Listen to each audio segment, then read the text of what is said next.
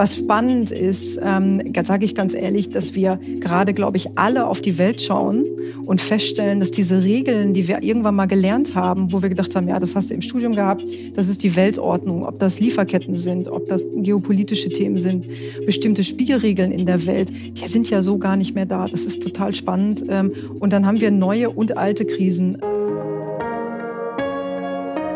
Chefgespräch, ein Podcast der Wirtschaftswoche.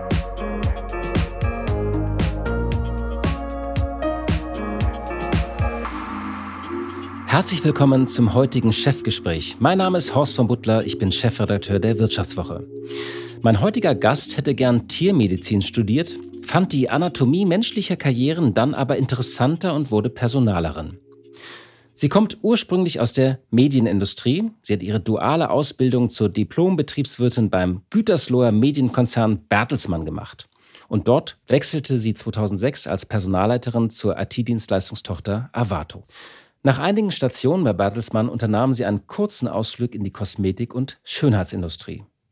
Dann kehrte sie 2015 zurück zu Bertelsmann in das Personalmanagement und war dort unter anderem zuständig für die Musiktochter BMG. 2019 kam dann der Wechsel zu Miele, zu dem Haushaltgerätehersteller aus Bielefeld. Das war geografisch nicht weit, aber doch eine andere Welt. Und dort wurde sie Senior Vice President Human Resources, also Personalchefin bevor sie 2022 in die Geschäftsleitung kam für das neu geschaffene Ressort Human Resources and Corporate Affairs. Und damit wurde sie die sechste Geschäftsführerin der Miele-Gruppe und die erste Frau in der Geschäftsführung des Traditionsunternehmens. Diese wurde bis dato von den zwei Mitgliedern der Gründerfamilie geführt, Markus Miele und Reinhard Zinkern. Diese beiden Familien prägen das Unternehmen seit der Gründung. Herzlich willkommen, Frau Steinhage. Herzlichen Dank. Ja, wie ist das eigentlich, äh, selbst wenn man ein Unternehmen schon kennt, äh, wenn man dann in die Geschäftsleitung kommt, die ja nicht nur von Männern, sondern so auch von zwei Familien dominiert äh, wird? Äh, wie, wie stellt man sich dann so ein bisschen auf, dass man auch eine eigene Stimme sich verschafft? Also der Vorteil war, wir hatten ja keinen Kaltstart. Also ich glaube, das ist äh, insofern ganz gut, wenn man da vorher mal auch ein bisschen schon gewesen ist. Der Austausch war vorher schon sehr lebendig und insofern war das dann ein, ich sag mal, ein Running Start, wie man so schön sagt. Äh, aber sicherlich auch zu schauen, wer setzt wo eigentlich seine Schwerpunkte und wie teilen wir uns die Arbeit eigentlich auf. Also das ist schon, muss man sich auch finden. Trotzdem muss man ja so die Dynamik an einem Gremium dann auch verstehen, so ein bisschen nicht? und spüren. Absolut. Absolut. Das funktioniert. Das funktioniert. Das funktioniert. Springen wir ein bisschen äh, kurz, bevor wir auf das Thema kommen. Wir haben mhm. ja ein Schwerpunktthema heute, Fachkräftemangel, aber bei dem Chefgespräch geht es ja auch immer ein bisschen um die, um die Personen dahinter und auch um andere Themen. Okay. Äh, Teammedizin, äh, das klingt so nach so einem Klassiker, aber Sie sind auf dem Lande groß geworden und da spielten auch Pferde eine große Rolle. Schaffen Sie es dann noch zu reiten oder, oder sind Sie da viel geritten? Also bis äh, vor 15 Jahren ja, äh, tatsächlich sehr viel, aber das geht dann irgendwann auch nicht mehr.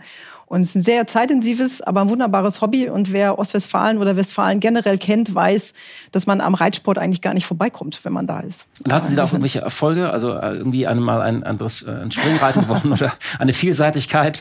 Ähm, es gab ein paar Sachen, ja. Ich hatte ähm, vor allen Dingen in den letzten Jahren meiner äh, aktiven Reitkarriere sehr viel Spaß damit, junge Pferde auszubilden und dann halt so in den ersten Prüfungen vorzustellen. Das ist immer sehr aufregend. Man weiß auch mal nicht so genau, was passiert. Aber das war eine sehr, sehr wertvolle Erfahrung auch, absolut. Und waren Sie eher so Dressurtyp oder äh, Springen? Ähm, es wird Sie überraschen, alles. Alles? Also tatsächlich auch Vielseitigkeit, Jagdreiten, Springen, Dressur, toll. Also breit aufgestellt. Absolut. Ist Vielfalt gut. ist super. Das ist doch gut. Ähm, Sie haben Ihre Ausbildung bei Bertelsmann äh, genossen. Was ist eigentlich der größte Unterschied äh, zwischen einem Medienkonzern und dem, einem Hersteller von Haushaltsgeräten? Also ich würde mal sagen, Bertelsmann ist ja ein, ein sehr unterschiedliches Unternehmen ne, mit den verschiedenen Bereichen. Sie haben eben Avato äh, genannt. Allein darüber könnten wir wahrscheinlich äh, einen ganzen Podcast machen. Machen wir jetzt nicht. Aber ich glaube, was man sagen muss, ist, dass äh, bei Miele schon eine Marke da ist und wir halt auch sicherstellen, dass wir äh, all diese Produkte eine Sprache sprechen und ein Erlebnis beim Kunden haben. Und das ist bei, bei Bertelsmann sind es ja unterschiedliche Zielgruppen, äh, unterschiedliche Kanäle und so weiter. Also das ist schon ein ganz anderes Arbeit. Also die Konzentration auf eine Marke und eben nicht äh, wie, genau, zu Bertelsmann gehört ja auch RTL oder äh, Musiklabel, und ich weiß nicht Gruner was. und Ja oder Verlage, Haus, Verlage, genau, okay. Genau. Ähm, wenn man dann in die Geschäftsführung kommt, muss man sich dann eigentlich neu ausstatten? Gehört das zum guten Ton oder ist dann so ein Geschirrspüler auch Teil des Pakets? Das hatte ich vorher schon. Das hatten Sie vorher schon. Mhm, da mhm. muss man wirklich alles einmal austauschen dann zu Hause? Aus also müssen, müssen Sie nicht, ja. Aber ja. wollen, wollen sie auf jeden Fall. dass man auch so Sachen ausprobiert, also neue Produkte, die auf den ja, Markt kommen, ja, dass man absolut. da so eine Art Testkunde auch ist? Äh, Versuchshaushalt nennen wir das, absolut. Ist aber nicht nur auf die GL konzentriert, das ist ganz wichtig. Und äh, weil es natürlich auch die Bindung fördert. Wir kommen ja nachher noch zu dem Thema, äh, wie binde ich eigentlich Fachkräfte auch ans Unternehmen. Und äh, das Feedback ist sehr, sehr wertvoll. Und ich kann Ihnen sagen, wenn ich äh, Probleme mal haben sollte mit meiner Kaffeemaschine, weiß ich sogar, wen ich anrufen darf. Das ist auch ziemlich cool. Und was versuchen Sie gerade in Ihrer Wohnung? Steht da irgendetwas, was wir noch nicht kennen, was so bald auf den Markt kommt? Da darf ich natürlich nicht drüber reden. Ja, aber irgendwas so, ähm, gibt es da irgendwas Revolutionäres, auf das wir aber hoffen selbstverständlich. Können? Ja? Mhm. Aber Sie dürfen nicht drüber reden. Aber ich rede da nicht drüber. schade, schade. Ich dachte irgendwie eine Kaffeemaschine, die mit mir spricht. Ah, wir werden, uns, wir werden uns auf jeden Fall auf der IFA sehen, da bin ich mir ganz sicher. Eine kurze Frage noch zu Ihrem kurzen Ausflug in die, äh, zu äh, LR Health and Beauty. Das ist ein Netzwerk Marketingunternehmen im Bereich Gesundheits- und Schönheitsprodukte. Ähm, war das im Rückblick ein, ein Irrtum oder war das eine gute Erfahrung? Ehrlich, es war super. Also das, das vielleicht nochmal. Also ich kann Ihnen sagen, als ich damals bei Bertelsmann gesagt habe, ich gehe zu einem Strukturvertrieb, äh, und dann kommt noch dazu, das war Private Equity geführt zu der Zeit, äh, für mich aber die erste ganzheitliche HR-Aufgabe. Ich kann Ihnen sagen, es war super, weil das ist schon eine Erfahrung. Da lernt man dann wirklich end-to-end -end die Herausforderungen. Ähm, und man, ich sag mal, meine kaufmännischen Kenntnisse haben sich auch nochmal deutlich verbessert. Also ich sag, Haken dran, war eine gute Ausbildung. Interessant, äh, genau, weil man es fällt ja schon auf, nicht, wenn man so eine klare Karriere hat. Äh, aber das ist ja schön. Jetzt kommen wir ähm, vielleicht noch mal auf das Thema jetzt so Employer Branding und Fachkräfte. Äh, gibt es eigentlich einen Unterschied bei den Mitarbeitern und Anforderungen, wenn man äh, die die Branche wechselt, oder ist ja auch vieles gleich? Also, dass Menschen wollen Sabbatical, Menschen wollen ein Gehalt, ähm, äh, sie wollen weniger arbeiten. Auf die Generation Z kommen wir später vielleicht noch. Also, wie viel ist eigentlich anders als in einem Unternehmen wie Miele jetzt im Vergleich zu ihrem früheren Arbeitgeber? Uah, anders. Ich würde eher sagen, es ist relativ übertragbar im Sinne der Heterogenität. Also wir haben äh, gerade bei Miele, wir haben so viele unterschiedliche Arbeitswelten, weil wir ja auch so eine ähm, echte Wertschöpfungstiefe haben. Und da haben sie wirklich müssen sich immer darauf einstellen, welcher Bereich hat eigentlich welche Anforderungen, welche Generation hat welche Anforderungen. Und ähm, das haben sie bei anderen Unternehmen auch. Ich würde sogar so weit gehen, wenn wir mal ehrlich sind, Stichwort Digitalisierung, Nachhaltigkeit, das sind jetzt Trends, die finden Sie in jedem Unternehmen. Und ich bin mir sicher, die würden wir auch hier bei Ihnen finden. Äh, und dann sind die Profile, die Sie suchen, relativ ähnlich. Äh, jetzt zu dem Thema, das verschärft ja auch den Fachkräftemangel, weil wir nämlich auf die gleiche Zielgruppe gehen. Okay. Ich würde vielleicht, genau, da, da kommen wir jetzt mal auf das Hauptthema. Äh, Miele ist ja ein Unternehmen voller äh, Meilensteine. Ähm, ich würde so einen ganz kurzen Exkurs nochmal durch die Geschichte machen. Ich mal also das Unternehmen wurden, ich, ich, ich, genau, das nehme ich für Sie, das habe ich nämlich mir hier alles ah, angeschaut. Sehr gut, sehr gut. Ähm, ja, es wurde 1899 gegründet als Zentrifugenfabrik und dann äh, von Karl Miele und Reinhard Zinkern. Äh, in einer alten Säge- und Kornmühle wurden damals mit elf Beschäftigten Milchzentrifugen gefertigt. Ja, und dann 1910 gab es die erste Waschmaschine mit dem eigenen Elektromotor. Es gab dann auch ganz interessante Ausflüge. Was mir unbekannt war, dass Miele mal in die Autoproduktion eingestiegen ist. Von 1912 bis 1914 wurden insgesamt 143 Wagen gebaut zu Preisen von 5.100 bis 7.900 Mark. Das wurde allerdings eingestellt. Es gab auch mal eine Fahrradproduktion, also ein bisschen länger, und auch eine Mopedproduktion bis in 1960er Jahre. Also Miele war nicht nur für Haushaltsgeräte bekannt, sondern auch für andere Kategorien. Aber eigentlich, das war schon das Kerngeschäft. Und wenn man so durch die Jahrzehnte geht, also 1923 die legendäre Miele-Waschmaschine Nummer 50 mit angebautem Elektromotor. Und das Besondere war, man konnte sie in jede Steckdose, das, was für uns heute selbstverständlich ist, stecken. Später kamen dann noch äh, natürlich Staubsauger hinzu und andere Geräte. Ähm, ja, und zehn Jahre Garantie hat man 1916 schon eingeführt, was, was mir auch unbekannt war. Ja, und wenn man so durch die Jahre und Jahrzehnte geht, würde man wirklich ja sagen, äh, wirklich interessant. Spülmaschinen kamen hinzu äh, recht früh. Und irgendwann landet man dann in dem äh, heute heutigen, äh, heutigen Jahren 11.200 allein in Deutschland, insgesamt 22.300 Mitarbeiter. Der Umsatz gerade gestiegen um 12 Prozent auf 5,4 Milliarden Euro. Ähm, Das ist ja schon interessant, weil viele deutsche Hersteller sind ja auch untergegangen. Ähm, Grundig, Saber, Telefunken, das sind andere Kategorien, Elektronikhersteller. Aber wenn Sie auf Miele schauen, Miele hat ja irgendwie immer überlebt und hat es auch geschafft, als Marke zu überleben. Gibt es da so eine Erfolgsformel, die man nach so einigen Jahren auch mit äh, erfährt, wenn man dort arbeitet? Also ich glaube, dass das tatsächlich, es ist die Ingenieurskunst, es ist dieser Pioniergeist, ähm, der einfach dazu geführt hat, dass man bestimmte Produkte in einem Segment, man hat ja auch fokussiert, wir sind ja damals dann auch, oder nicht wir, sondern ich sag mal die jeweilige Generation ausgestiegen aus der Autoproduktion aus guten Gründen. Also auch zu sagen, wo können wir erfolgreich sein und wo können wir nicht erfolgreich sein. Und da gab es halt schon ein paar richtig gute Innovationen, um einfach auch im Markt und in der Küche, im Haushalt zu bleiben. Ich glaube, das ist ganz wichtig. Ähm, Heute profitieren wir, glaube ich, von diesem immer besser, äh, von diesem Gedanken, wie können wir die, die, das Erlebnis des Kunden in der Küche dann auch wieder weiterentwickeln? Was sind denn so die Dinge, die die Kunden von heute umtreiben? Und das ist schon DNA. Äh, und das Zweite, was uns ehrlicherweise im Moment, glaube ich, auch wirklich gut tut, ist das Thema Nachhaltigkeit. Sie haben gerade die zehn Jahre angesprochen. Es sind ja 20 Jahre für viele Produkte. Und wenn Sie sich das anschauen, äh, wie lange Miele da auch schon in diesem Langlebigkeits- und Qualitätsthema unterwegs ist und das besetzt, das hilft uns natürlich auch in der, in der Reputation, in der Marke.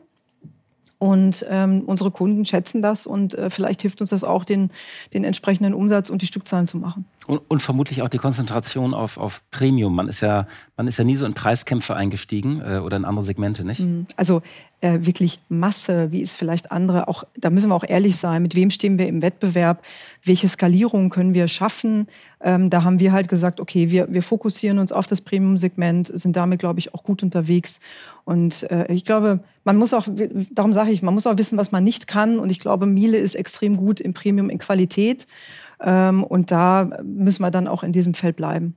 Miele ist bekannt, eine bekannte Marke. Ähm, reicht das äh, aber noch, um junge Menschen anzuziehen? Und jetzt kommen wir ein bisschen auf das Thema Fachkräftemangel. Vor allem, Sie müssen die ja auch äh, zu, äh, in gewisse Städte halt holen. Also, ähm, Ach, Sie wollen doch jetzt wohl nicht nein, sagen. Ich, also. ich, nein, ich würde nie was über die Gegend sagen. Ich kenne Sie, kenn Sie ja auch. Ähm, nein, aber äh, was tun Sie, um diese Menschen trotzdem zu begeistern? Oder ist es so, dass man sagt, da reicht noch Miele oder reicht das nicht mehr? Also man muss echt aufpassen. Also auf einer Marke sich auszuruhen, ich, ich hoffe, alle, die zuhören, stimmen mir dazu. Ähm, auf einer Marke dürfen sie sich nicht ausruhen. Ähm, und äh, gerade wenn wir überlegen, wo sind wir, kleiner Kaviat, ähm, ja, wir haben die, das Headquarter in Gütersloh, ähm, aber Sie haben eben schon gesagt, wir haben jetzt wirklich mehr Mitarbeiter bald im Ausland, äh, haben da auch viele Produktionsstandorte und Vertriebsstandorte und haben dadurch auch jetzt die Möglichkeit, natürlich ein bisschen zu atmen. Ja, ähm, es gibt flexible Modelle, so dass wir halt sagen, im besten Fall bringst du die Arbeit dahin, wo der Mensch ist und nicht mehr andersrum. Und äh, ist aber ein Kulturwandel, der einfach passiert und man muss auch schauen, welche Berufe eignen sich dafür, wo geht das, wo geht das nicht. Ähm, wir müssen schon auch schauen, dass wir sichtbar sind. Äh, Sie haben gerade angesprochen, ich glaube, in Deutschland und auch in anderen Ländern ist Miele immer noch extrem sichtbar und bekannt. Aber es gibt auch Länder, da ist das nicht so. Oder worauf wir auch aufpassen müssen, ist, dass nicht einer sagt, ah, Miele kenne ich, hat meine Oma auch. Weil da sind wir genau in dem Punkt, wie schaffen wir es im Prinzip sicherzustellen, dass wir Generationen für uns gewinnen, sowohl als Kunden als auch als Mitarbeiter. Und was tun Sie da? Haben Sie neue Tools entwickelt, besondere Benefits, besondere Kampagnen? Also was haben Sie gemacht, um diese, um auf mhm. sich aufmerksam zu machen? Ja, ähm, ich glaube, es ist eine gute Mischung. Es ist eine Mischung aus ähm, Housekeeping, was wir jetzt auch vor vier Jahren gemacht haben, komme ich gleich zu. Wir haben, glaube ich, intern ein paar gute Ideen gehabt, wie wir einfach Hidden Talents äh, und, und Potenziale schöpfen können. Und es ist auch natürlich immer eine Frage vom Kontext. Ähm, im Detail, also Housekeeping heißt für mich, wir haben uns wirklich nochmal angeschaut, wie sind eigentlich unsere Recruiting-Prozesse? Wie gut sind wir da? Wie professionell? Achso, ich dachte, Sie machen bei den, bei den Mitarbeitern äh, zu Hause, räumen Sie auf und machen sauber. So hatte ich das fast verstanden. Ja, Nein. also wäre ich nicht hier, würde ich jetzt irgendwo äh, zu Hause unterwegs sein. Nee, nicht Sie ähm, persönlich, ich meine, als Service für die Mitarbeiter. Nee, ähm, aber lassen Sie mich dazu sagen, wir haben also, das eine ist sozusagen der, die, die Außenwirkung. Mhm. Also was machen wir, damit die Menschen auf uns aufmerksam werden? Wie professionell sind wir da? Wo finden wir die, die Menschen, die sich für Miele begeistern sollen, die vielleicht jetzt nicht gerade direkt nur wegen der Marke zu uns kommen? Ähm, das Zweite, also da ging es wirklich drum, ganz spannend, wir haben uns überlegt, äh, wie machen wir nicht Talentmanagement? Ich weiß, ganz viele Unternehmen machen das. Es hatte aber immer oder hat ja häufig noch so einen elitären Touch. Und wir sagen einfach, es geht nicht nur um die Führungskraft von morgen, ja, sondern es geht um Fragestellungen und Momente, wo wir sagen, wir haben so viele Mitarbeiter, äh, wir dürfen sie nicht darauf reduzieren, was sie heute tun, sondern die Frage ist, was können die eigentlich noch, worauf haben die noch Lust, können wir die da auch einsetzen, also intern Potenziale nutzen? Und dadurch ist eigentlich eins auch passiert und das ist sozusagen Kontext, wir haben äh, über das Netzwerk, also wenn wir Nachhaltigkeit sprechen, arbeiten wir extrem in Netzwerken, in der Region, überregional, mit Universitäten, mit Instituten, mit Start-ups. Und dadurch bekommen sie eine Sichtbarkeit.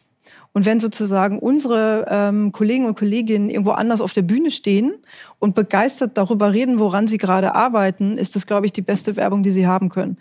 Rückblicken, zwei, drei Jahre, ähm, ich glaube, das hat uns total geholfen, auch die Arbeitgebermarke äh, zu stärken. Ähm, war das wirklich so geplant? Äh, hoffentlich hört keiner zu. Nee, aber das, das ist keiner super. Zu. Wir, wir reden, also wir reden unter, unter uns. Ja, das ja. ist super. Und, und, ähm, äh, wo drückt denn der Schuh am meisten? Also sind das die berühmten Programmierer, die man auch sucht, also Leute aus äh, IT, oder sind das klassische Qualifikationen, äh, vielleicht auch Ingenieure, die Sie suchen? Die, da haben wir auch einen Fachkräftemangel. Also wir haben an Deutschland gehen die Ingenieure so ein bisschen aus, war ein Befund. Wir haben ja vor kurzem eine große Studie gemacht in der Wirtschaftswoche, wo auch immer die besten Universitäten testen, ähm, dass immer weniger junge Menschen sich für diese Berufe interessieren, also für technische Berufe. Ist es das oder suchen Sie auch, sagen Sie auch, bei, nee, bei uns im Headquarter sozusagen der klassische White-Collar-Job, der fehlt genauso? Also fairerweise, wir hätten unseren Podcast auch anders nennen können, nämlich Beschäftigtenmangel. Ich glaube, ja, wir haben einen Fachkräftemangel, aber das ist eigentlich nur eine Gruppe das Thema ist viel größer. Und ich ähm, kann Ihnen sagen, es sind, es sind diejenigen, die die Innovation treiben. Das sind Ingenieure, das sind Designer. Ähm, Sie haben aber auch äh, Kollegen, die Sie äh, in klassisch qualifizierten, aber auch bis hin zu Servicepersonal in der Kantine. Ja, und ähm, ich glaube, wenn ich so mit, auch mit anderen Unternehmensvertretern spreche oder auch bis hin zu Universitäten, Instituten, äh, Bürgerberatungen, äh, wir haben einfach die Herausforderung, dass wir zu wenige Beschäftigte haben. Ja, es geht eher um eine quantitative Thematik. Es ist nicht nur Führungs- und Fachkräfte. Das ist ganz wichtig. Beschäftigtenmangel haben Sie gesagt, es gibt ja ganz verschiedene auch Ansätze, auch von der Politik. Ähm, 400.000 äh, Menschen äh, pro Jahr, also qualifizierte Zuwanderung ja, hinzubekommen. Ja, ja. Das vermischt sich so ein bisschen mit der, äh, mit der Flüchtlingsthematik. Aber haben Sie das Gefühl, dass sich da etwas getan hat oder tritt, tritt Deutschland da so ein bisschen auf der Stelle?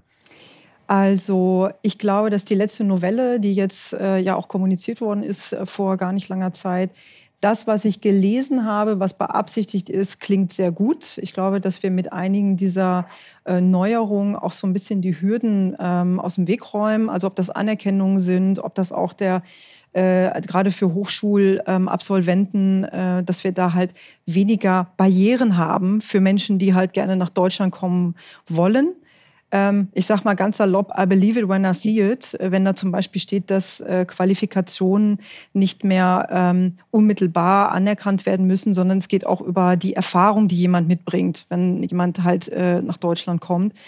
Da bin ich gespannt, wie das in der, äh, wirklich im Betrieb äh, in den ganzen Instituten auch umgesetzt wird, äh, weil wir haben ja viele Regelungen.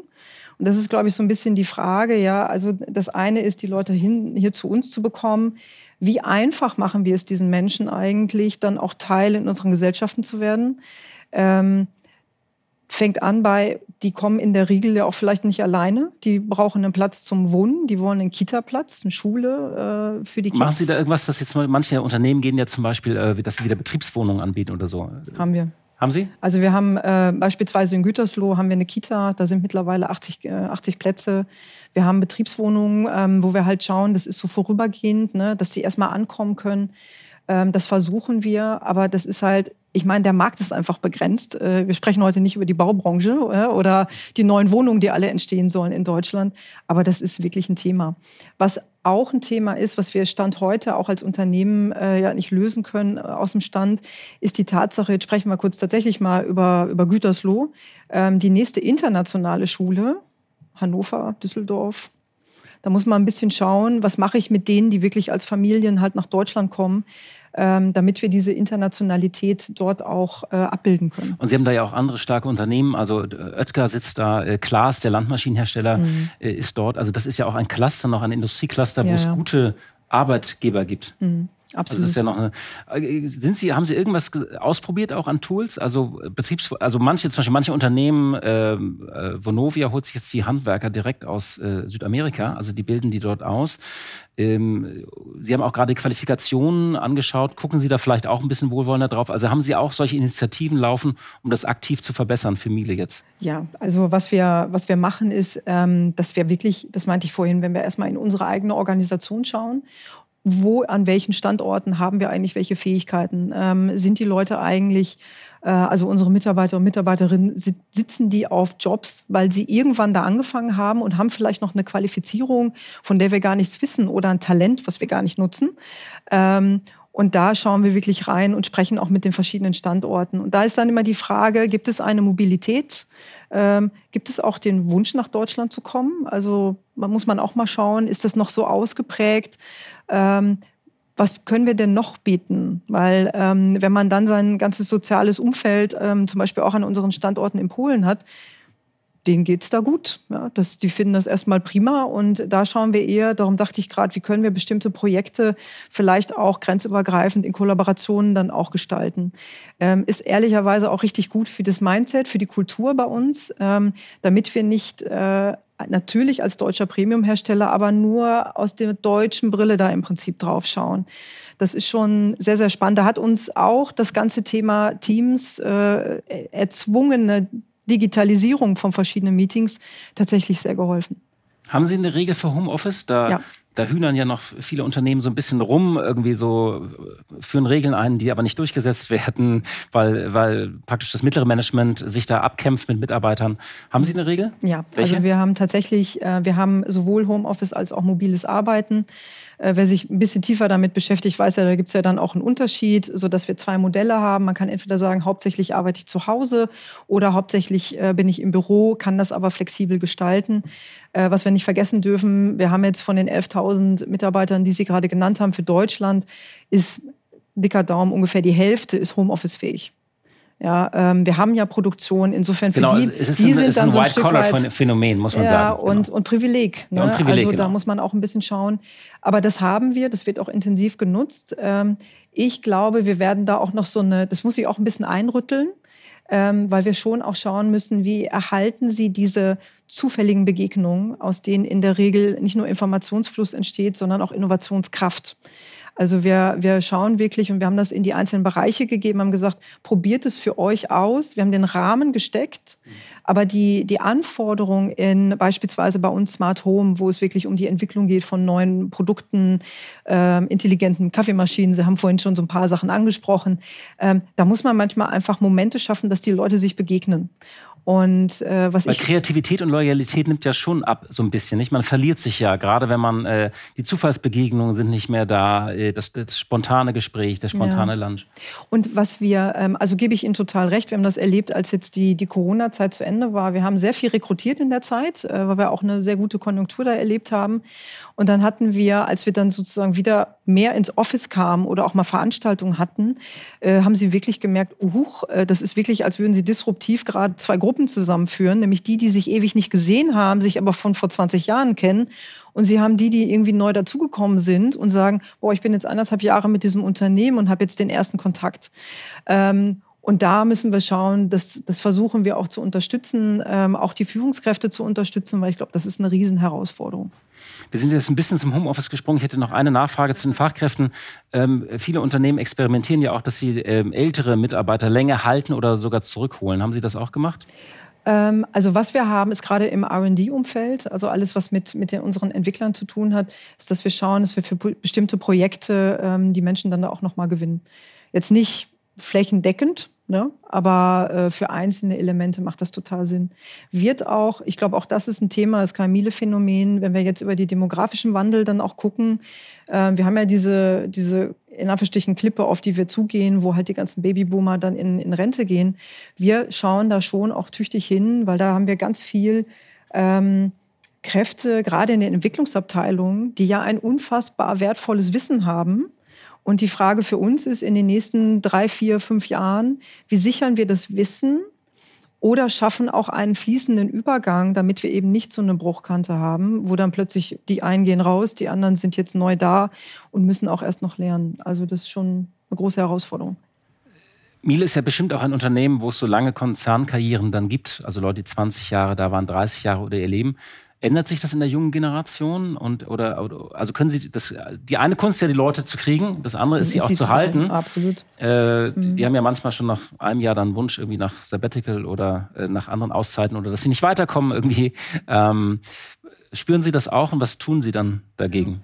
Also ich würde sagen, wir spüren das auch. Ähm, erfreulicherweise nicht in dem Maße, wie man es in anderen Unternehmen oder auch anderen Industrien, da muss man immer ein bisschen fair sein, auch sieht. Ich glaube, wer sich für Miele entscheidet, ist am Ende auch, ähm, es ist ja eine, eine Zusage zu den Werten des Unternehmens irgendwie auch. Und, und viele kommen auch zu Miele, weil sie sagen, es ist ein familiengeführtes Unternehmen. Äh, wir sind halt nicht an der Börse. Wir haben halt diese Punkte wie Nachhaltigkeit, Qualität, viele soziale Benefits. Wir machen es den Menschen sehr schwierig, dann wieder zu gehen. Ähm, was wir aber gleichzeitig. Was für Benefits haben Sie zum Beispiel? Ist das das Klassiker? Äh, irgendwie Elektrofahrrad oder, ähm, wobei das ist ja schon Besonderes eigentlich, aber ja. was, was, sind so klassische Benefits?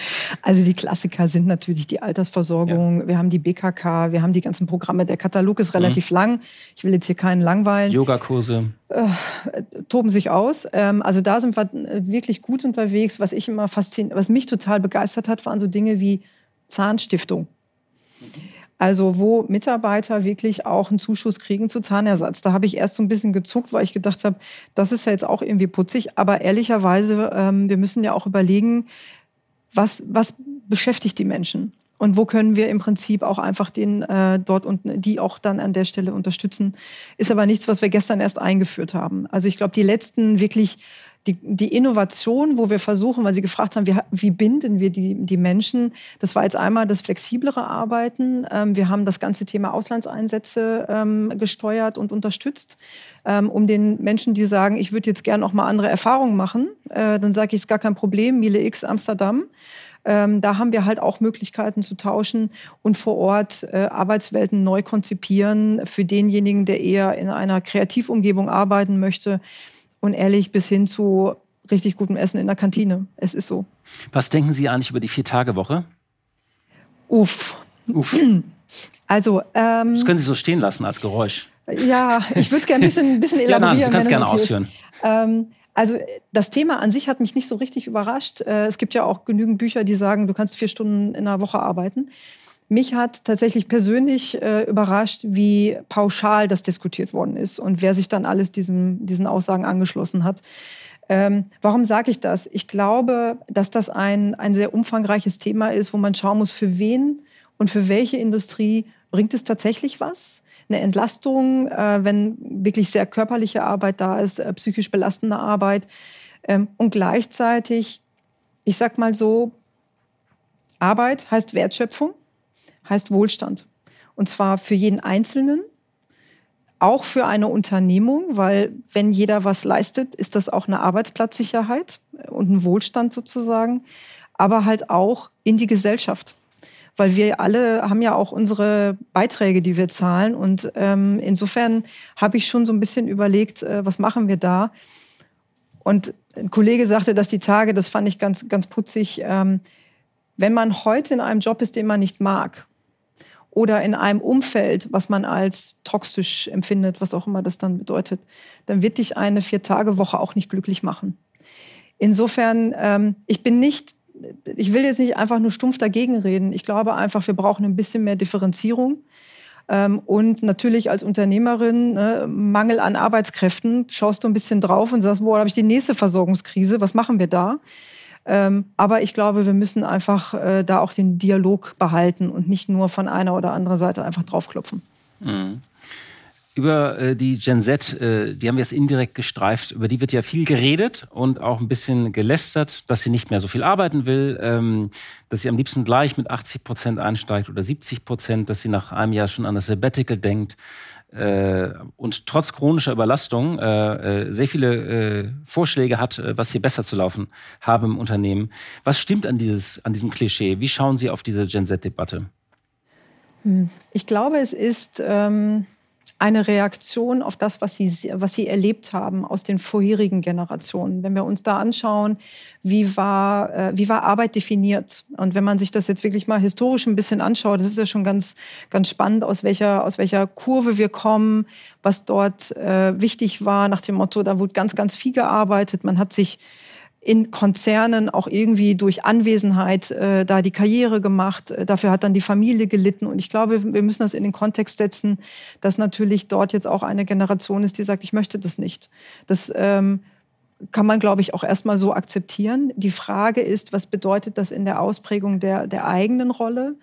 Ähm, ich merke so ein bisschen, dass wir aufpassen müssen, es ist nicht nur diese Generation. Also jetzt sage ich mal ganz salopp. Also dass der Wunsch weiter verbreitet ist sozusagen. Ja, ich glaube schon, dass dieser Wunsch weiter verbreitet ist, ähm, einfach auch zu schauen, was bedeutet das? Ist auch, äh, glaube ich, nochmal durch die Krisenjahre, die wir jetzt alle irgendwie so ein bisschen erlebt haben, die ja nicht nur beruflich, sondern auch privat sehr fordernd waren. Die schleppt man so ein bisschen mit, merkt man, ein ne? bisschen, ne? Wir haben alle noch so ein bisschen Hangover, ja. Ähm, und ähm, es ist ja viel passiert und darum, glaube ich, dürfen wir jetzt nicht zu sehr sagen, es ist, wer dann geboren ist, hat das Problem, in Anführungsstrichen.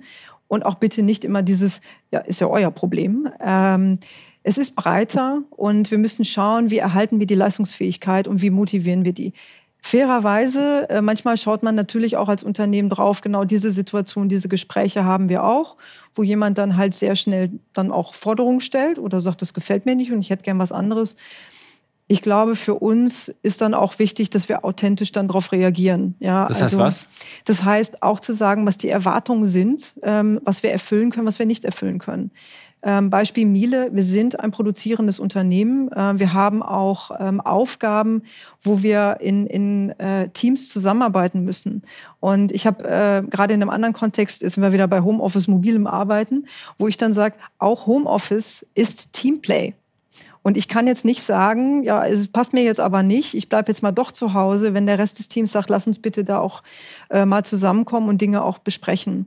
Und das ist so ein bisschen, glaube ich, diese, diese Balance, die man haben muss. Es gibt die eigenen Interessen und es gibt immer noch, wie gesagt, Arbeit ist Teamplay, wird immer komplexer, ähm, weil man unterschiedlichste Partner einfach auch zueinander bringen muss. Und da ist es, glaube ich, ganz wichtig zu sagen, was geht, was geht nicht. Ich finde ja das interessant, wenn das nicht nur eine Mode ist, die der Gen Z, sondern wirklich eine Werteverschiebung. Ähm, dann mhm. hat es ja Konsequenzen für die Arbeitswelt. Mhm. Übrigens auch für den Wohlstand. Also wenn man weniger arbeitet, kann man sich diese Träume, die sich diese Menschen in den Konzernkarrieren in den 70er, 80er Jahren erfüllt haben, vielleicht nicht mehr so leicht. Also man muss sich auch das Haus dann noch leisten, es sei denn, man erbt. Aber das heißt, Sie, Sie nehmen das schon ernst und Sie gucken äh, auf dieses Phänomen und sagen, okay, ähm, Miele muss darauf reagieren. Das ist nicht etwas, was jetzt äh, ein Modetrend ist, der in zwei Jahren wieder vorbei ist. Das glaube ich. Ja, da bin ich bei Ihnen. Ich glaube nicht, dass das einfach so wieder geht. Ähm, die Schwierigkeit ist halt, äh, wenn wir jetzt äh, über die Rolle der Führungskraft auch mal sprechen. Ne? Ähm, also diejenigen, die unmittelbar mit diesen, äh, mit diesen Kollegen und Kolleginnen dann zu tun haben. Wie balancierst du das? Also wir haben ganz viele Teams, die unglaublich heterogen besetzt sind. Wir haben verschiedenste Generationen, die bei uns arbeiten. Und ich habe eben gesagt, wenn Sie ich komme mal zurück zum Thema Nachhaltigkeit aus guten Gründen. Wenn Sie nachhaltige Produkte haben wollen, dann ist das nicht nur die Aufgabe einer Abteilung, sondern dann brauchen sie ganz viele zusammen. Und wenn man dieses Thema dann kontextual zusammenbringen möchte und da soll was rauskommen und einer sagt, ja, ich habe jetzt aber irgendwie, ich komme jetzt morgen nicht und ich habe jetzt meine eigenen Interessen, ist das eine Herausforderung. Ähm, und da müssen wir einfach schauen, dass wir die wirklich zueinander kriegen. Und kleine Anekdote, ähm, wir reden jetzt sehr, sehr stark über Deutschland. Ne? Ich habe so ein bisschen, also wenn man auch international unterwegs ist, mit welcher, äh, ein bisschen Sorge, mit welcher Ambition halt auch in anderen Ländern ähm, auch diese Generation unterwegs ist, weil sie sagt, sie hat diese Träume, sie will da auch was erreichen. Ähm, vielleicht nicht nach dem Motto, ich mache eine 100-Stunden-Woche, aber ähm, die Ambitionen und auch das Engagement, da müssen wir auch aufpassen, dass wir uns nicht ähm, zwischen Anspruch und Wirklichkeit verlieren in Deutschland. Genau, weil den Aufstiegshunger, den ähm, äh, spürt man ja nicht nur in China oder in Asien, den gibt es ja auch schon in Polen oder Osteuropa, äh, dieser Generation. Also, dass man nach oben kommen will, dass man weiterkommen will, dass es einem besser geht. Ich, äh, Sie haben zwei Stichworte genannt, Nachhaltigkeit und, äh, äh und das Ausland. Auf beide würde ich ganz kurz ähm, nochmal jetzt springen. Ähm, Stichwort China. Wir haben ja eine große Debatte gerade um China. Die Bundesregierung hat jetzt auch gerade eine neue China-Strategie verabschiedet. Also das Stichwort De-Risking. Es ist nicht nur also diese, dieser Dreiklang aus, dass es Partner und Rivale ist. Das wurde ein bisschen verschoben. Ähm, China ist ja sehr wichtig für, für Miele als Markt. Ähm, wie schauen Sie auf dieses Ringen um De-Risking, äh, auch wenn das jetzt nicht sozusagen Ihr Ressort ist, aber das wird sicherlich auch in der Geschäftsleitung viel diskutiert. Also müssen wir uns nicht abnabeln, äh, aber wie können wir Risiken reduzieren? Das steckt ja hinter diesem Stichwort. Und wie weit sind Sie dabei, Miele? Hm. Also China ist weiterhin ein wichtiger Markt, ähm, sowohl als Konsumentenmarkt, aber natürlich auch, wir haben ja auch einen Standort vor Ort, wo wir produzieren. Und ähm, insofern ist das auch für uns ein Thema, wo wir auf jeden Fall reinschauen. Wie viel Prozent ist eigentlich ungefähr so China, so von Ihrem Gesamtumsatz? Gesamtumsatz, boah, keine 10 Prozent. Okay, aber es, ist, aber es trotzdem wichtig, es wächst und Miele ist da auch eine Marke in China. Ja, Stichwort, wo positionieren wir uns und wo haben wir Potenziale? Und darum können wir auch meines Erachtens ganz klar auch viele Unternehmen China nicht einfach außen vor lassen. Es ist auch ein großer Konsumentenmarkt. Wir haben da Potenziale und für uns ist es halt wichtig zu schauen, wie können wir das ausbalancieren. Sie haben ja verschiedene Perspektiven. Sie schauen sich ihre, ihre Supply Chain an. Ähm, wo haben wir eigentlich, wo bestellen wir welche Materialien, ähm, wo haben wir bestimmte Risiken. Es geht um Resilienz in der Lieferkette ganz klassisch. Wir schauen uns auch an das ganze Thema Arbeitsbedingungen vor Ort, ähm, wo wir erfreulicherweise seit vielen Jahren SA 8000 Standards auch haben. Also Stichwort, wie gehen wir auch mit unseren Mitarbeitern, Mitarbeiterinnen dann vor Ort um? Da sind viele Themen, wo wir wirklich reinschauen. Ähm, aber ich, wir dürfen nicht vergessen, ja, es verschiebt sich einiges in der Welt, aber eine Deglobalisierung wird es meines Erachtens nicht geben. Wird es nicht geben? Glaube ich nicht. Es wird sicherlich eine Verschiebung geben von bestimmten, ähm, ich sag mal, Partnerschaften, die sich auch neu, vielleicht auch auf Augenhöhe anders positionieren. Aber wir sind so eng verbunden. Also das, was ich heute alleine aus der deutschen Industrie äh, kenne, was ich lernen darf, da müssen wir schon aufpassen und so hat die Bundesregierung sich ja auch platziert. Man kann ja nicht einfach sagen, so dann holen wir halt alles rüber, macht die Tür zu und gut ist. Was würde denn ein Extremszenario, also ein Krieg in Taiwan äh, mit folgenden Sanktionen der westlichen Welt äh, für ein Unternehmen wie Miele bedeuten? Also man hat, Sie haben gesagt, Sie haben dort ein Werk, da werden Staubsauger vor allem produziert, für den Weltmarkt aber, nicht nur für ja, den chinesischen ja, Markt. Ja. Äh, hieße das dann einfach so, ja, dann gehen uns halt die Staubsauger aus oder was würde das bedeuten? Man kann dann auch nicht mehr hinliefern. Also Spiel oder andersrum gefragt, das ist ja ein Szenario. Spielen Sie solche Szenarien durch in der Geschäftsleitung? Also was wir tun, ist, wir schauen uns das an, was uns unmittelbar klar sein kann. Also wenn es, wie gesagt, Lieferkettenthemen. Aber jetzt ganz ehrlich, wissen wir, was das wirklich bedeutet, wenn dort ein Krisenherd wirklich aus, äh, ausbricht? Ich glaube, dann haben wir ganz andere Probleme. Das heißt, Miele hat nicht Angst, sich eines Tages irgendwie für den chinesischen oder für den amerikanischen Markt entscheiden zu müssen, was einige Mittelständler tatsächlich tun. Also die einen hohen Umsatzanteil haben äh, für beiden Märkten. Die sagen, es war vor fünf Jahren noch eine absurde Frage, eine hypothetische Frage, aber die spielen das halt durch. Was hieße das eigentlich, wenn die Amerikaner sagen, ihr müsst euch für einen der beiden Märkte entscheiden? Also kann ich Ihnen heute nicht sagen. Und ich glaube, da muss man auch aufpassen. Ich, was spannend ist, ähm, sage ich ganz ehrlich, dass wir gerade, glaube ich, alle auf die Welt schauen und feststellen, dass diese Regeln, die wir irgendwann mal gelernt haben, wo wir gedacht haben, ja, das hast du im Studium gehabt, das ist die Weltordnung, ob das Lieferketten sind, ob das geopolitische Themen sind, bestimmte Spielregeln in der Welt, die sind ja so gar nicht mehr da. Das ist total spannend. Ähm, und dann haben wir neue und alte Krisen. Ähm, kleines Beispiel, kommen jetzt ein bisschen vom Thema ab, aber kleines Beispiel. Beispiel ähm, Energiekrise. Also ich bin jetzt 77 geboren, ja, Stichwort Ölkrise. Dann, ähm, wenn man da so BWL studiert hat, ging es um Humankapital und Finanzen. Energie war eh da. So, und jetzt kommen wir in eine Phase, wo plötzlich Energieversorgung in Deutschland ein Riesenthema ist, ähm, auch die entsprechenden Kosten dahinter. Aber nicht nur Preise, auch Sicherheit, Energiesicherheit. Ne? Absolut. Ja. Und plötzlich stehen wir da und sagen, oh, was ist denn hier los? Und das ist schon, ähm, ich finde das spannend, ähm, dass wir halt jetzt auch merken, dass solche Dinge, die wir als sicher geglaubt haben, plötzlich auch nochmal eine Option sind. Und so ist das mit Sicherheit mit diesen Themen auch. Wie schaut denn Miele als ein Unternehmen mit starken Wurzeln in Deutschland auf diese Standortdebatte? Es gibt eine große Angst um die deutsche Wettbewerbsfähigkeit, dass wir nach wieder der neue kranke Mann Europas werden, dass die Energiepreise zu hoch sind und Industrie hier versch äh, verschwindet. Deindustrialisierung. Wie, wie schaut Miele drauf im Moment? Also wir schauen da schon drauf, dass wir schauen, wir, wir haben Gott sei Dank mit und auch mit unserem äh, Footprint, äh, unserem Production Footprint und auch unserem Umsatz-Footprint sind wir ganz gut ausbalanciert. Insofern der Teil ist erstmal okay. Also wir haben jetzt nicht so dieses, wir, wir produzieren nur in Deutschland, mal gucken, was passiert.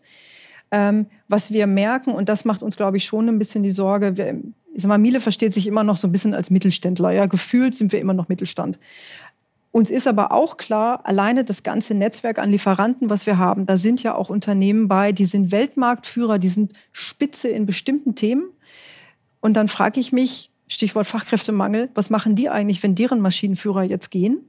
Weil wir müssen ja schauen, dass das Ökosystem insgesamt in Deutschland funktioniert. Und wenn wir dann eine Vier-Tage-Woche diskutieren oder auch uns anschauen, wie sich im Moment ähm, Konsum, Energiepreise und ich weiß nicht was entwickelt, da müssen wir, glaube ich, in Deutschland echt aufpassen, dass wir gerade den Mittelstand, der uns ja auch trägt, ähm, der auch Miele trägt natürlich, ähm, dass wir da Rahmenbedingungen auch wieder herstellen, dass die bleiben können. Was müsste sich ändern? Dass diese, das ist ja die große Angst, dass diese Hidden Champions, diese Weltmarktführer, mhm. dass sie sich andere Standorte anschauen. Tun ja auch viele, die investieren ja, ja, in den USA. Ähm, wir ja auch. Ja, mhm. schauen sich, Aber also genau, sie, sie investieren dort, aber ist ja die Frage, ist es einfach nur eine Wachstumsstrategie oder zulasten des deutschen Standortes? Also was mhm. wäre Ihr Wunsch? Was kann man da konkret tun und mhm. verbessern?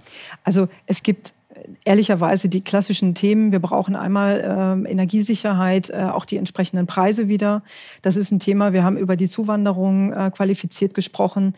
Ich habe die Zahlen, die ich gesehen habe, waren ja, die 400.000 haben Sie ge genannt. Ähm, das, was ich gesehen habe, was erwartet wird mit den Änderungen, mit der Novelle des Zuwanderungsgesetzes, waren 60.000. Nach einer kurzen Unterbrechung geht es gleich weiter. Bleiben Sie dran. KI wird Ihr Business verändern. Wie können Sie davon profitieren? Tyler Wessing ist eine internationale Wirtschaftskanzlei. Weltweit arbeiten wir mit Technologieführern und Innovationstreibern zusammen. Wir beraten Sie bei Fragen zu strategischen Akquisitionen oder der Entwicklung konkreter Anwendungsszenarien, genauso wie zum Schutz des geistigen Eigentums oder zum KI-Recht. Investieren Sie in KI. Entwickeln Sie sich weiter mit KI. Mit uns. Wir wissen wie. Tyler Wessing. So, damit haben wir aber, auch das ist eine, eine Hypothese. Also wie schaffen wir die, ähm, diesen Fachkräfte- oder Beschäftigtenmangel in Deutschland auch wieder runterzufahren, damit halt unsere Hidden Champions äh, genauso wie Miele selbst auch gut versorgt wird? Sie sind ja zuständig für Nachhaltigkeit auch im Ressort. Da würde ich auch nochmal drauf kommen. Ähm, Sie haben immer viel in erneuerbare Energien investiert. Äh, Miele weltweit produzieren eigene Energie. Ich glaube in China sogar 100 Prozent aus Solar. Sie sind äh, bezogen auf Scope 1 und Scope 2. Das sind so Daten. CO2-neutral produzieren Sie.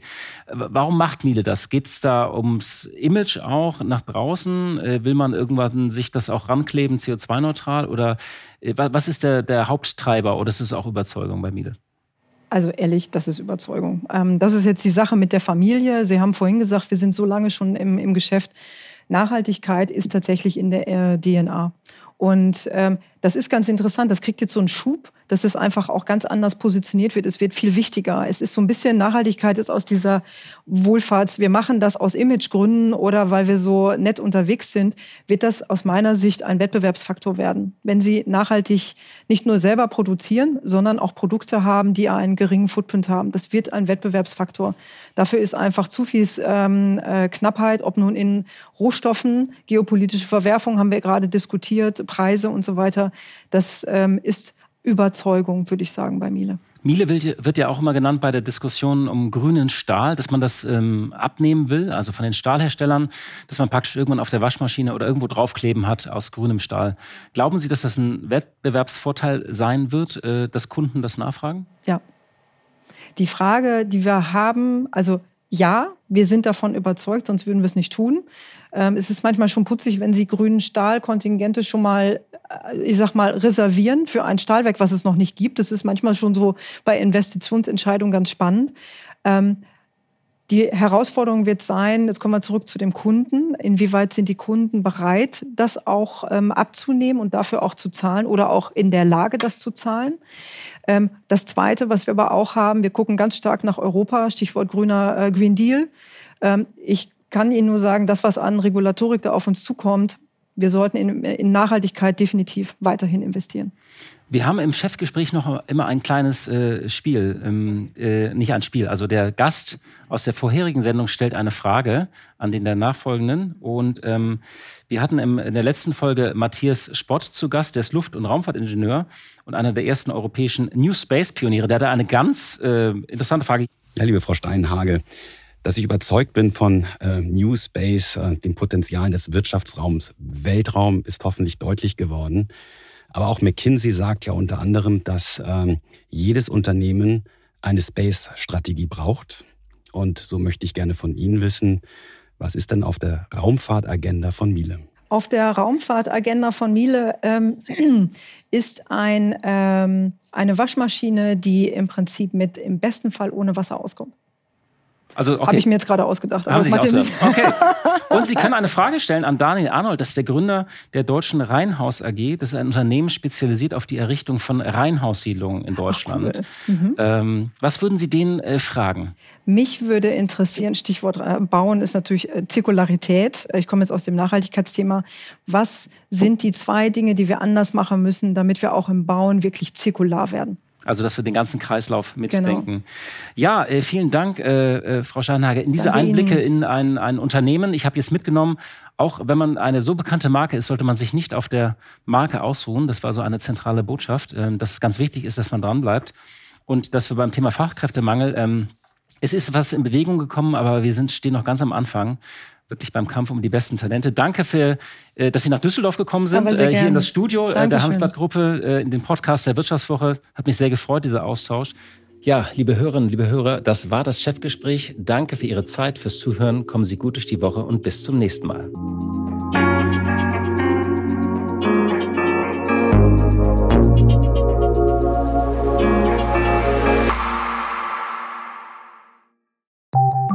Nach einer kurzen Unterbrechung geht es gleich weiter. Bleiben Sie dran. Mein Name ist Dr. Tilman Rümenapf, niedergelassener Kinder- und Jugendarzt hier im Ennepe-Ruhr-Kreis. Die Einführung der Telematik sehe ich durchaus als Chance, aber aktuell fällt das System oft aus und es gibt viel zu wenig technischen Support. Dafür geht eine Menge Zeit drauf, in der ich die Kinder nicht genügend betreuen kann. Das muss sich ändern. Die besondere Nähe der niedergelassenen Haus- und Fachärzte ist in Gefahr. Was die Gesundheitspolitik jetzt dringend ändern muss, erfahren Sie auf rettetdiepraxen.de.